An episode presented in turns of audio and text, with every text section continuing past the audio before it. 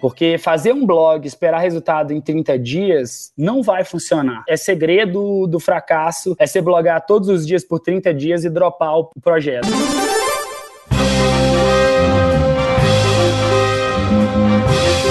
Eu sou Paulo Silveira, eu sou Rodrigo Dantas e esse é o Like a Boss.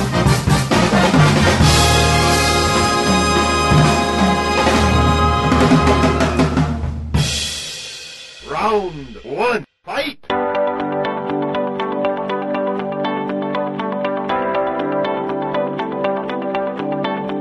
Diego Gomes é CMO e fundador da Rock Content. E também é um dos poucos caras que eu conheci que o dia realmente parece ter mais que 24 horas. Diego, tenta explicar pra gente o que, que é marketing de conteúdo e o que, que a Rock Content faz. Bom, a Rock Content é uma empresa de marketing de conteúdo. Marketing de conteúdo parte da premissa de que o consumidor, para ele começar a se relacionar com uma marca, com uma empresa, que ele vai buscar aprender mais sobre ela antes, que ele vai buscar consumir conteúdo, ele vai buscar estudar um pouquinho sobre aquilo que ele está comprando. É, eu, por exemplo, já comprei curso na Kaelon, conheci vocês através de podcasts e afins. Sou leitor assíduo do blog da Vind sobre pagamentos recorrentes. E aí ideia é essa. A ideia do marketing de conteúdo é que você vai pesquisar, se informar e as empresas elas têm a chance de influenciar na sua decisão de compra muito antes. Basicamente criando conteúdo, publicando, sendo um, um tendo um controle ativo da sua marca no digital e não apenas comprando banner, investindo em AdWords. Bom, a Rock Content acredita muito em marketing de conteúdo. A gente começou, a gente era um blog, ao contrário da maioria das startups que passam um tempo desenvolvendo desenvolvendo software para lançar, etc. A gente começou a vender o nosso produto sem software. A gente criou um blog chamado marketingdeconteúdo.com, onde a gente escrevia sobre esse jeito de fazer marketing que a gente acredita. A Rock Content, como empresa, ela tem três negócios independentes, são três unidades principais. A primeira é a nossa plataforma de marketing de conteúdo. A nossa plataforma é um software que permite que você organize seus fluxos de criação de conteúdo, que você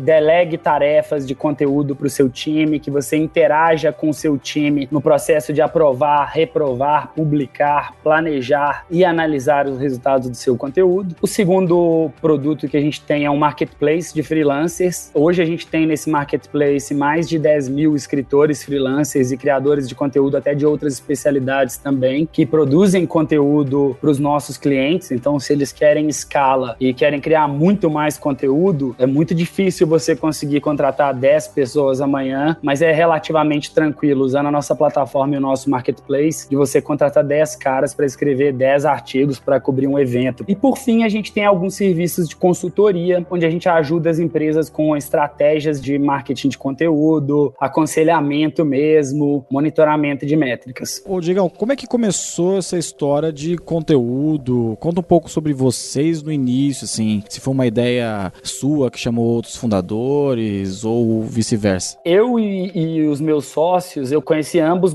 bem antes da gente empreender junto. O Peçanha, que é o nosso diretor de sucesso de clientes, ele fez faculdade comigo na UFMG. E o Ed, a gente trabalhou junto numa outra startup chamada Via 6. Ele cuidava da área de engenharia, eu cuidava da área de produto. Eu era gerente de produto lá. Nesse trabalho que eu trabalhei junto com o Ed, eu tive a oportunidade muito legal de aprender bastante sobre SEO, geração de tráfego, tráfego, como que o Google funciona e tudo mais. Então, quando a gente começou a, pensar sobre montar uma empresa de conteúdo, a primeira coisa que a gente fez foi, putz, como é que a gente faria isso? Vamos testar as nossas premissas se isso funciona de verdade? E até a ideia naquele momento não era nem fazer uma empresa que vendesse conteúdo ou tecnologia de conteúdo para outras empresas. Era criar sites de conteúdo em escala, ganhar dinheiro com esses sites. O primeiro site que a gente fez foi um site chamado como faz. Ele era um concorrente do eHow nos Estados Unidos. Esse site foi muito legal porque em três meses ele já tinha 100 mil visitas, um ano ele já tinha quase 2 milhões de acessos por mês. Era comofaz.com.br, era isso, né? Comofaz.com. Ele não está no ar mais. Esse site a gente vendeu para uma empresa francesa algum tempo atrás, mas a gente notou a oportunidade e aí sim a gente resolveu falar, putz, isso funciona pra caramba. Vamos fazer um portal focado em marketing, vamos criar um produto em cima disso e vamos vender para outras empresas. E foi daí que surgiu e a gente acabou se juntando todo mundo nessa visão. Bom, o VA6 era o LinkedIn brasileiro, para quem está nos primórdios, né? É, esse é das antigas, é das antigas. Diego, você deu bons exemplos então no começo de content marketing, falando nós aqui, os hosts do podcast, a gente faz isso de uma forma ou de outra. Que outros exemplos você pode dar de content marketing para empresas mais tradicionais, que talvez até sejam clientes de vocês? O que, que elas procuram e qual é o resultado final? Se você puder dar um exemplo concreto de post de blog ou de uma landing page que estourou, que caiu muito bem para search engines ou que foi muito compartilhada. Bom, tem muitos e muitos casos interessantes. Eu gosto, por exemplo, um, um cliente nosso que eu acho que tem uma história muito legal. A Porto Bela é uma empresa de cerâmicas e revestimentos. Eles têm produtos fantásticos com acabamento de altíssima qualidade. É uma empresa enorme, com milhares de funcionários e tudo mais. E a gente começou um projeto de conteúdo junto. Deve ter aproximadamente um ano e meio, dois. E os caras ranqueiam para como escolher o piso para o seu banheiro, como limpar o seu porcelanato. Esse é o tipo de resultado que a gente pode esperar. Eu acho que quando a gente fala de marketing de conteúdo, é muito menos sobre uma ação que teve um resultado explosivo e um comprometimento de longo prazo da marca com perseguir aquele resultado. Então, por exemplo, você pode até fazer um, um vídeo viral para sua empresa, mas o vídeo viral ele vai te dar um pico de resultados muito bacana. Se você comparar o ganho que você tem com o vídeo viral, que é imprevisível, ou seja, pode simplesmente não dar certo, e com o podcast, como vocês estão fazendo, o podcast ele é um compromisso de longo prazo. Eu tenho certeza que ele vai ganhar do vídeo viral no fim das contas, porque ele é previsível. Você vai conseguir trazer muita gente bacana para entrevistar, você vai conseguir fidelizar o seu leitor, então não é só o seu ouvinte, não é só aparecer para ele uma vez. Basicamente, eu acredito que o conteúdo, o marketing de conteúdo em si, ele vai muito contra aquela ideia tradicional da campanha de marketing. Tipo, vou fazer uma campanha, uma oferta X que vai durar até amanhã. O que a gente fala quando a gente fala de conteúdo e a postura na nossa empresa é a gente publica todo santo dia. A gente é uma marca, mas a gente também é uma mídia, sabe? Entendi.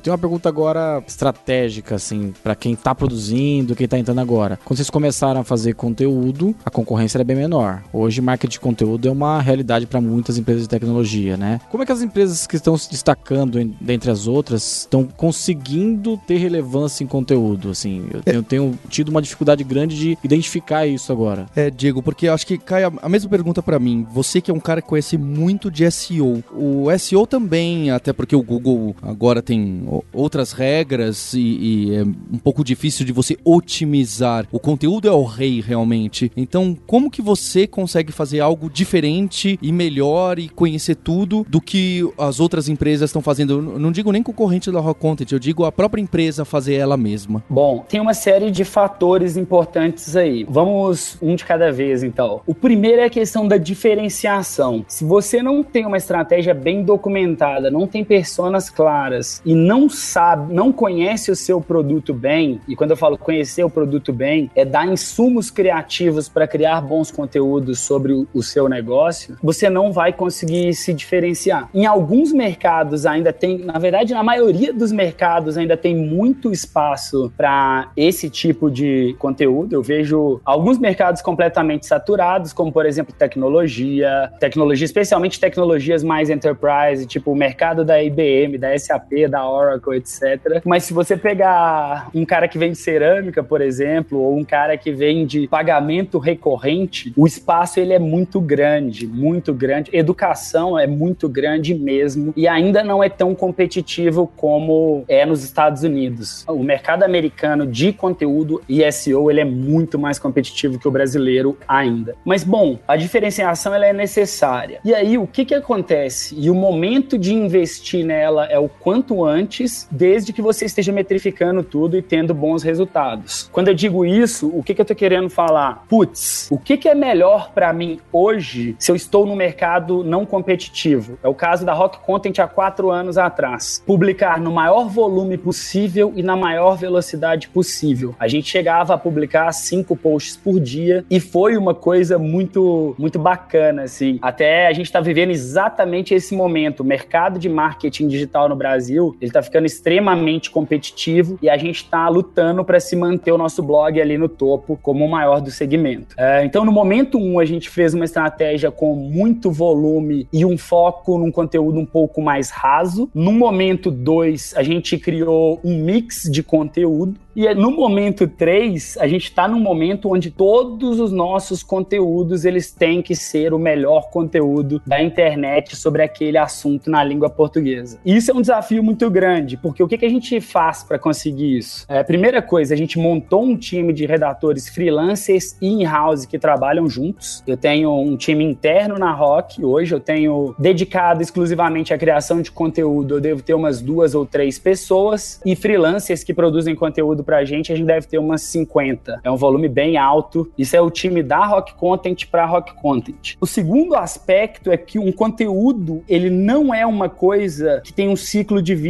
curto. Diferente de uma notícia, um conteúdo de blog mais tradicional, ele você tem a chance de sempre estar tá melhorando e iterando. Quando um conteúdo não funciona, a gente volta, melhora e retrabalha, e isso garante que a gente tenha conseguido esse crescimento que a gente tem tido. Por fim, como que a gente ajuda as empresas nesse aspecto em todas as etapas, desde a escala da criação de conteúdo. Se você for começar a publicar hoje, eu recomendo que você comece com um volume maior para poder entender o seu mercado mais rápido. A gente oferece serviços de consultoria, estratégia para planejar esse movimento de criação de conteúdo. A gente tem produtos de conteúdo de diversos níveis, desde o post de blog básico, que pode ser o que é pagamento recorrente, por exemplo, até uma entrevista com especialistas da área. Eu quero entrevistar X caras aqui que são influentes nesse mercado. Então, quanto mais competitivo o seu mercado é, mais ousado você vai ter que ser também no formato. Então, a gente tem visto muito o crescimento do que a gente chama de big content aqui, ou conteúdos mais avançados, que são entrevistas, estudos de caso aprofundados, pesquisas e relatórios. Por exemplo, a gente tem a Content Trends, uma pesquisa anual que a gente faz com profissionais de marketing que gera hoje pra gente cerca de 10 mil leads por ano. Diego, a própria Rock Content realmente é um grande exemplo de, de marketing de conteúdo. Então vocês usam diversas das estratégias que vocês usam para os seus clientes para vocês mesmos. Lá no footer da Rock Content tem uma série de recursos, né? Tem como o blog, tem curso, tem e-book, tem guias aprofundados que são como seriam posts maiores focados em determinado tema. O que, que você sugere para o ouvinte que tem uma empresa pequena ou até maior que nunca fez nada de conteúdo, que ele só tem aquele e-commerce online ou aquele sisteminha que ele vende SaaS, mas não tem conteúdo algum? Qual é o primeiro passo para ele? É realmente criar um blog? E não só o primeiro passo, me fala também o segundo, porque eu imagino que sua resposta seja blog e imagino que muita gente esteja caminhando para o segundo passo. Bom, o blog ele é o melhor canal para começar se a empresa já está gerando alguma receita, já está caminhando com as próprias pernas, já sabe quem que é o seu cliente, sabe? Eu não falaria que o blog é o melhor caminho para começar se você está validando uma ideia. É, eu não acredito nisso. É, inclusive, muita gente fala, putz, eu tenho uma ideia, devo começar um blog? Olha, em alguns casos essa abordagem funciona, mas não é muito comum, sabe? Especialmente no Brasil, que a gente não tem uma, uma geração madura de profissionais de marketing, eu não acho que o blog é o melhor caminho para começar se você quer validar uma ideia. Se você já está vendendo, já tem alguma maturidade mínima digital, o que, que eu chamo de maturidade mínima digital? É, você tem um blog, um site que não é Wix, o seu site ele é um site de verdade. De verdade. você tem claramente um entendimento de como que o seu site gera negócios para você. Então você já tem lá um formulário de peça um orçamento, você tem um formulário de fale com vendas, você tem um formulário de alguma coisa, ou você tem um botão de checkout, se você for um e-commerce. Nesses casos, o blog ele funciona muito bem. Aí é uma questão o quanto você quer se comprometer também, porque fazer um blog, esperar resultado em 30 dias não vai funcionar. É segredo do fracasso, é você blogar todos os dias por 30 dias e dropar o projeto. Se você quiser assumir um compromisso de para ter resultados aí de 6 a 12 meses, o blog é o primeiro canal que eu recomendo. Se você quer fazer algo quick and dirty para testar se a internet vai gerar resultado e vai ser um bom canal de marketing para você, eu provavelmente faria e fiz isso lá atrás. Eu mesmo escrevi o primeiro e-book da Rock Content, eu fiz curso por e e-mail, gastei quatro horas para escrever um curso por e-mail de vendas e funcionou muito bem, gera milhares de leads até hoje. Se você está em dúvida se a internet vai ser um canal de aquisição central para o seu negócio, e tem muita gente que tem essa dúvida ainda, tá, gente? Pode parecer que não, mas acontece. Eu não começaria com o blog. Polêmico, hein? E a curiosidade, assim, como você foi fundador tal, você tem de cabeça quantos conteúdos você produziu, Diego? Você, pessoalmente, assim, os fundadores? Cara, não tenho nenhuma ideia, assim. No começo foi muito pouco, no ano 1. O ano 1, a gente, como a gente já tinha freelancers, tinha uma facilidade de, de, de criação, estava num espaço pouco competitivo, eu escrevi esse book, devo ter escrito uns quatro posts no primeiro ano. No segundo ano, a coisa já mudou, assim. Não que o mercado tivesse ficado competitivo, mas tinha algumas histórias que só existiam na minha cabeça. Então, estudo de, de caso de um cliente específico que eu conheço muito bem. Eu falei, eu sou o melhor cara para escrever esse conteúdo. Como fundador de uma empresa, assim, é, se tem um conteúdo que não existe outra pessoa no mundo para escrever que você, não tente terceirizar, é uma péssima ideia. O que você tem que terceirizar é aquilo que você acredita que tem volume, não é um assunto que precisa necessariamente da sua opinião pessoal, e o que você tem que escrever, eu gastar um te meu tempo hoje escrevendo o que é marketing de conteúdo é uma bobagem. Se vocês verem o que, que eu estou escrevendo recentemente, eu tenho escrito sobre as grandes eras do marketing e o impacto disso no mercado brasileiro. Eu tenho ido muito nessa direção mais inspiracional, de contar histórias que só eu sei. Então, no começo eu escrevi pouco, no segundo ano eu escrevi muito, no terceiro ano quase nada, e esse ano eu voltei com pressão. Tô tentando escrever no mínimo quatro vezes por mês. Como objetivo final do marketing de conteúdo, então eu recebi a visita, seja na minha, no meu post de blog, seja pro download do e-book. O objetivo é o lead, isso é, é eu ter um e-mail, um telefone e o nome da pessoa. É claro que deve depender um pouco de indústria, que não faz nem sentido você ter o e-mail da pessoa, mas o caminho é esse, é você gerar uma visita para colocá-la no topo do funil, pegar o lead e ir descendo essa pessoa no funil de conversão? Esse é o mais comum. Ele não é o único que funciona, mas ele é com certeza o mais comum e o mais, digamos, fácil de entrar e fácil de entender, sabe? Por exemplo, tem casos muito legais. O cara, exemplo que eu gosto muito, o Guia Bolso. Eles têm um blog enorme sobre finanças pessoais. É, do blog, ele não gasta o tempo dele para tentar focar em pegar e-mail para depois baixar o app. Ele já empurra direto pro app, especialmente o tráfego mobile. Tem gente que bloga para branding, tem gente que bloga para sales enablement, que é basicamente dar fatos pro time comercial conseguir vender melhor. Não existe uma questão de resposta certa ou errada aqui. Eu acredito muito, você tem que definir qual que é o seu maior problema de marketing. É gerar autoridade ou é gerar leads? Me ajudar meus vendedores a convencer ou é gerar leads para eles? E aí uma vez que você tem o problema que você quer resolver, você escolhe o martelo que você vai usar. E aí esse martelo pode ser conteúdo de baseado em dados, focado em seus enablement, um conteúdo extremamente focado em branding ou um conteúdo focado em geração de leads, de topo, meio e fundo de funil. Cada estratégia é única. A que você citou é a mais popular e se você está começando, eu provavelmente recomendaria que você começasse por ela.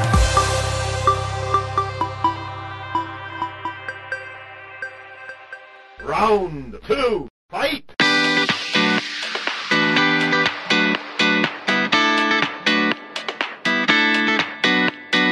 Você como fundador sempre cuidou de marketing, você virou o CMO, você foi CEO. O que que, e depois o que, que faz um CMO? Qual que é as atribuições que esse cara tem aí, Diegão? Eu não sempre cuidei de marketing, na verdade, em marketing especificamente, apesar de eu ser formado em publicidade, a Rock Content é o meu primeiro emprego, mas eu tenho uma formação de hackeragem e desenvolvimento de software, que é muito útil para quem quer trabalhar em marketing. Eu já tinha feito, eu sabia bastante sobre SEO, sabia bastante sobre geração de conteúdo, mas meu conhecimento de marketing, ele meio que parava aí quando eu comecei. Eu não sempre fui o cara de marketing na Rock. No início, o Peçanha era o cara de marketing e é um cara animal, fez um trabalho ótimo. Eu, porque na época, a primeira decisão da empresa foi o seguinte: quem fica com marketing, quem fica com vendas, quem fica com operação. Ninguém quis pegar vendas. Eu falei, deixa que eu chuto e assumi essa área. Então, no início eu fui responsável por marketing, posteriormente eu fui responsável por produto. Quando a gente começou a comercializar o nosso conteúdo na época, a gente não tinha software. A gente faturou quase um milhão de reais sem ter software. Isso é bem legal, assim. Então,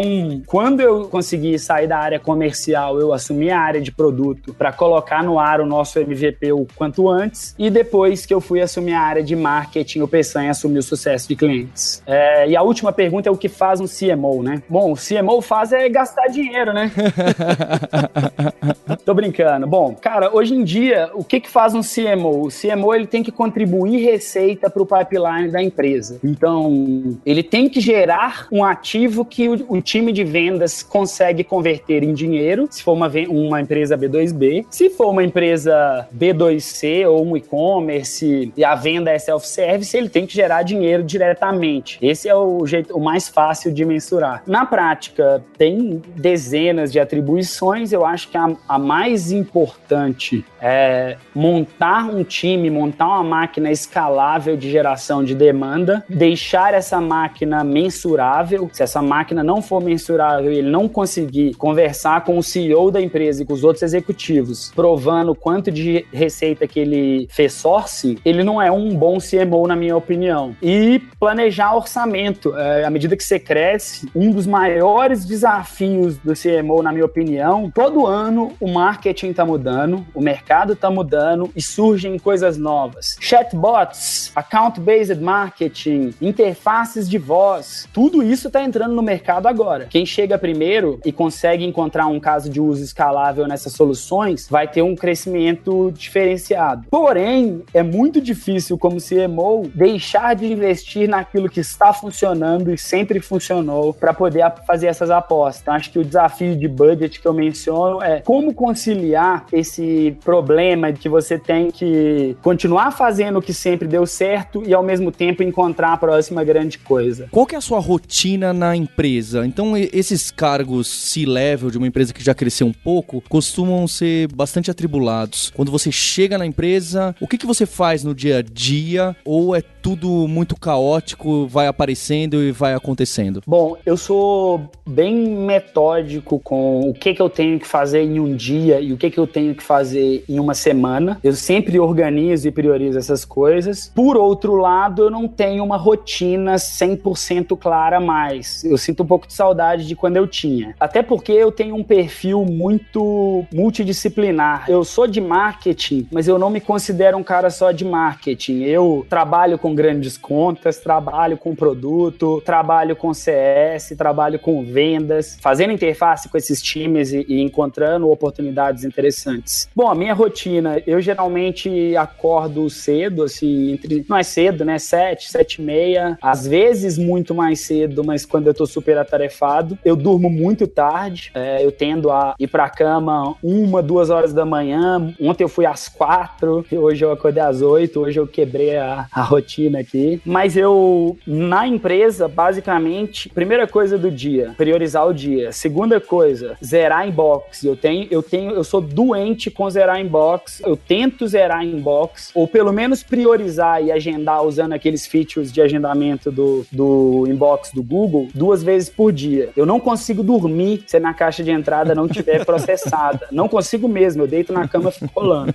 Tem uma galera forte do inbox zero também. Depois, geralmente eu tenho reuniões diversas e muita reunião, assim, é, reunião com prospect essa semana, apresentação de cultura pro time de calouros que tá entrando, call com prospect, call com uma interface com departamento, mudança numa métrica e como que a gente apura ela, call com cliente, é bem diversificada. É, eu tenho os one-on-ones fixos na agenda com os meus direct reports, eu tenho a reunião de diretoria e sexta-feira é o dia que eu tento não pegar nenhuma reunião reunião fora, assim, é só reunião interna, só reunião do negócio e eu tenho um, bocado de maker time sexta de manhã também. É, mas não é uma rotina super organizada, apesar de eu ser muito organizado com as minhas tarefas. Digam, vou perguntar uma coisa para você agora, que é uma curiosidade para quem é founder também, né? Acho que a Rock tem uma cultura forte que ela acaba sendo exportada para outras startups que estão crescendo muito. Inclusive eu tenho ex-funcionários da Rock, eu senti isso na contratação. É, mas como é que você consegue passar isso você como fundador para liderança? Você tem faz um on one com eles, você consegue fazer esse, essa interação para que eles também sejam os caras que levantam levantam a bandeira da cultura, da rock para baixo? Cara, é muito legal isso, assim. Se você olhar a gestão da rock hoje, todo mundo vê, entrou em posições júnior e cresceu no papel, quase todo mundo. Tem alguns cargos que a gente foi buscar a gente no mercado, mas para, eu diria, 85, 90% das posições a gente formou em casa. E tudo isso eu diria que é devido a uma cultura forte, não só do Diego, mas da empresa inteira de one-on-ones. O que é uma cultura de one-on-ones forte? Primeiro, o one-on-one ele é pro funcionário, não é pro gestor. As conversas que a gente tem nos one-on-ones, a empresa inteira, isso não é só o Diego, a gente tem o nosso playbook de one-on-one aqui, etc. As conversas dessas reuniões, é, elas seguem a seguinte história: como que eu posso te ajudar? Estou aqui para trabalhar para você. Então, eu tô lá para remover impedimento das pessoas, não para dar o caminho das pedras ou dar a solução do problema. Se ele quiser pegar o meu conselho sobre uma coisa que eu sei mais que ele, vai ser um prazer, mas esse não é o principal objetivo. O segundo ponto é que a gente tem uma cultura e a gente usa muito isso no one-on-one de, cara, o que, que você quer ser aqui dentro? Onde que você quer chegar? O que, que você quer conquistar aqui dentro? O meu papel como gestor é ajudar as pessoas a conseguir realizar esses planos dela. Então, se um cara me fala, putz, eu quero trabalhar no Google, eu vou provavelmente vou falar para ele, cara, eu vou ligar lá e vou te arrumar um emprego lá, porque se você quer trabalhar no Google, você não quer trabalhar aqui. Se o cara falar, eu quero sair de estagiário para analista júnior aqui até o final do ano, cara, beleza, eu ajudo o cara a criar um plano e a gente usa esse momento para fazer checkpoints nisso. A gente tem vários caras que entraram de estagiário para gerente, diretor, etc. E é muito legal. Essa máquina de desenvolvimento pessoal, eu acredito assim, é uma coisa que eu sempre usei para mim. A gente, como empresa, usa para todo mundo e tenta sempre deixar o cara com a pulga atrás da orelha no one-on-one -on -one dele. Qual que é o seu próximo passo? Como é que você vai chegar lá? O que, que você acha que você tem que gerar de valor para conseguir chegar lá? Você tá, acha que você está pronto para isso? Tem uma outra regrinha que a gente tem aqui que a gente chama de The Descending Value of Coaching Questions. Basicamente, quanto mais específica for uma pergunta de coaching você fizer numa sessão de one-on-one, -on -one, menos valor ela vai ter pro mentorado ou pro. Basicamente, o que, que eu tô dizendo aqui? Se eu virar pro cara e perguntar por que o tráfego caiu ontem, essa não é uma boa pergunta. O cara vai te, te dar uma resposta, ainda não sei, vou olhar e te retorno em cinco minutos, etc, etc. E ela é muito tática, ela não faz o cara crescer. Uma boa pergunta seria: eu reparei aqui que a gente tá um pouco atrasado com a métrica X. Qual que é o seu plano para chegar lá até o final do mês? Qual que é o seu plano para conseguir resolver esse problema específico que você me falou? Precisa ser uma pergunta que a resposta seja uma ação, precisa ser acionável. Você tem que fazer o cara pensar e ir a fundo, não só olhar um dashboard. Ele não vai ver valor se você falar algo óbvio para ele. E muitas vezes o jeito mais fácil de mostrar para uma pessoa que ela tá fazendo algo errado também, não é falar isso ficou uma droga, é falar, cara, o que, que você achou disso? A mesma, a mesma informação. Eu achei muito bom, cara. É mesmo, mas você acha que ele atende a esse objetivo? O cara, é, em 30 segundos o cara entende que ele fez errado, ele aprendeu uma coisa e ele não ficou puto com você porque você falou, eu achei uma droga. Isso é fato. Quantas pessoas tem o time da Rock hoje? Hoje são 270 e poucas. A última pergunta que a gente costuma fazer para todo mundo é uma curiosidade do ouvinte. Então, tem muito ouvinte que tá querendo crescer a carreira, querendo chegar num cargo de liderança. Imagino que esses one-on-one -on -one que você faz sejam com líderes, gerentes, gestores. Essas pessoas que chegaram nesse cargo na sua empresa, qual é a característica, que soft skill que costuma aparecer? O que, que você fala, poxa, eu gosto do cara que tem esse jeito, que faz as tarefas dessa forma, que se comunica comigo desse jeito? Que dica que você dá que você gosta de enxergar nessas pessoas? Cara, é essencial para mim. Tem que ser uma esponja de conhecimento. Trabalhar na startup, tá tudo mudando o tempo inteiro. Se o cara não aprende rápido e não gosta de estudar, é, ele não vai dar muito certo, na minha opinião. Opinião pessoal minha, mas eu realmente acredito nisso. Outro ponto que eu acho que é muito importante é proatividade. Proatividade, assim, parece um grande clichê, com certeza, mas o cara que pega um problema, um projeto e resolve, cara, na hora que você vai promover, quem que você promove? É óbvio que é o cara que te tirou uma dor de cabeça, o cara que te livrou daquela coisa que te tirava o sono há meses. Encontrar esses problemas e ter uma atitude empreendedora com relação a eles é muito poderoso, sabe? Pelo menos eu acredito bastante. Eu acho que inteligência é fundamental, o cara não pode ser burro. Um burro motivado é uma coisa complexa, é problemática. É, a última coisa que é importantíssima para mim, ele, ele honra com os seus compromissos e com as suas palavras. O nosso mercado digital, ele tem muita gente e tem certeza que vocês já contrataram vários caras assim, que o cara é genial, ele é muito talentoso, ele é super inteligente, etc. Mas o cara te promete um negócio e não te entrega uma vez. Ele te dá uma história. Depois ele te faz a mesma coisa de novo e ele te dá outra história. Na terceira história, eu não quero ver essa pessoa nunca mais na vida. Ele é bom de storytelling.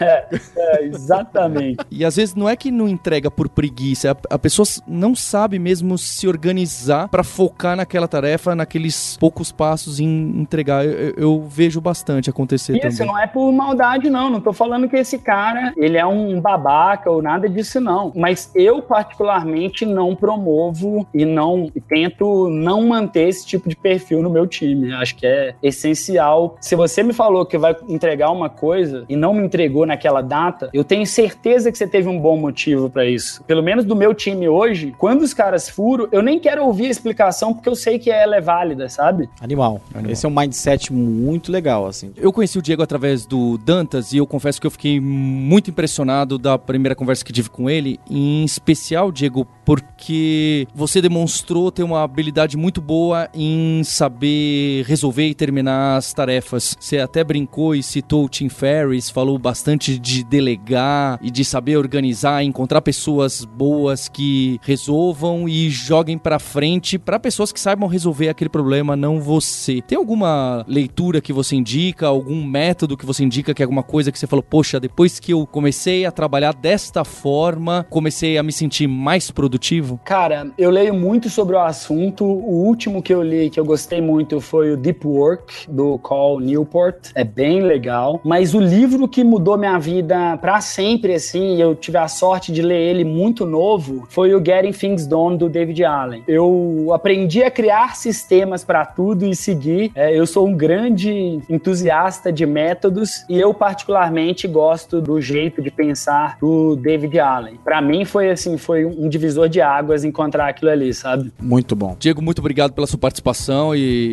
parabéns pelo seu trabalho. Valeu, galera. Um prazer estar participando aí. E no episódio de hoje sobre marketing de conteúdo, a gente não poderia deixar de fazer o nosso próprio marketing de conteúdo, não é, Rodrigo? É isso aí. Não deixa de acessar o likeaboss.com.br e lembrando que esse podcast é trazido por nós, eu, Paulo Silveira e o Rodrigo Dantas. Eu sou o CEO do grupo Kaelon Alura. A gente oferece cursos de tecnologia para quem quer trazer programação, design, marketing digital para sua empresa. Entra lá na alura.com.br/empresas para você saber um pouco mais do nosso trabalho. E eu sou Rodrigo Dantas, sou fundador da Vindi, plataforma de pagamentos online. Quem quiser vender online, quiser vender offline, pode contar com a gente, vindi.com.br. Vai ser o maior prazer ajudar tanto na venda como converter marketing de conteúdo no checkout. E essa primeira temporada do Like a Boss é trazida em conjunto pela HSM. Fica o convite para você fazer uma visita em hsm.com.br e conhecer todo o conteúdo, os cursos e eventos que eles fazem. E eles vão muito além disso. Então a gente tem um compromisso na próxima semana, no próximo episódio da primeira temporada do Like a Boss. Tchau!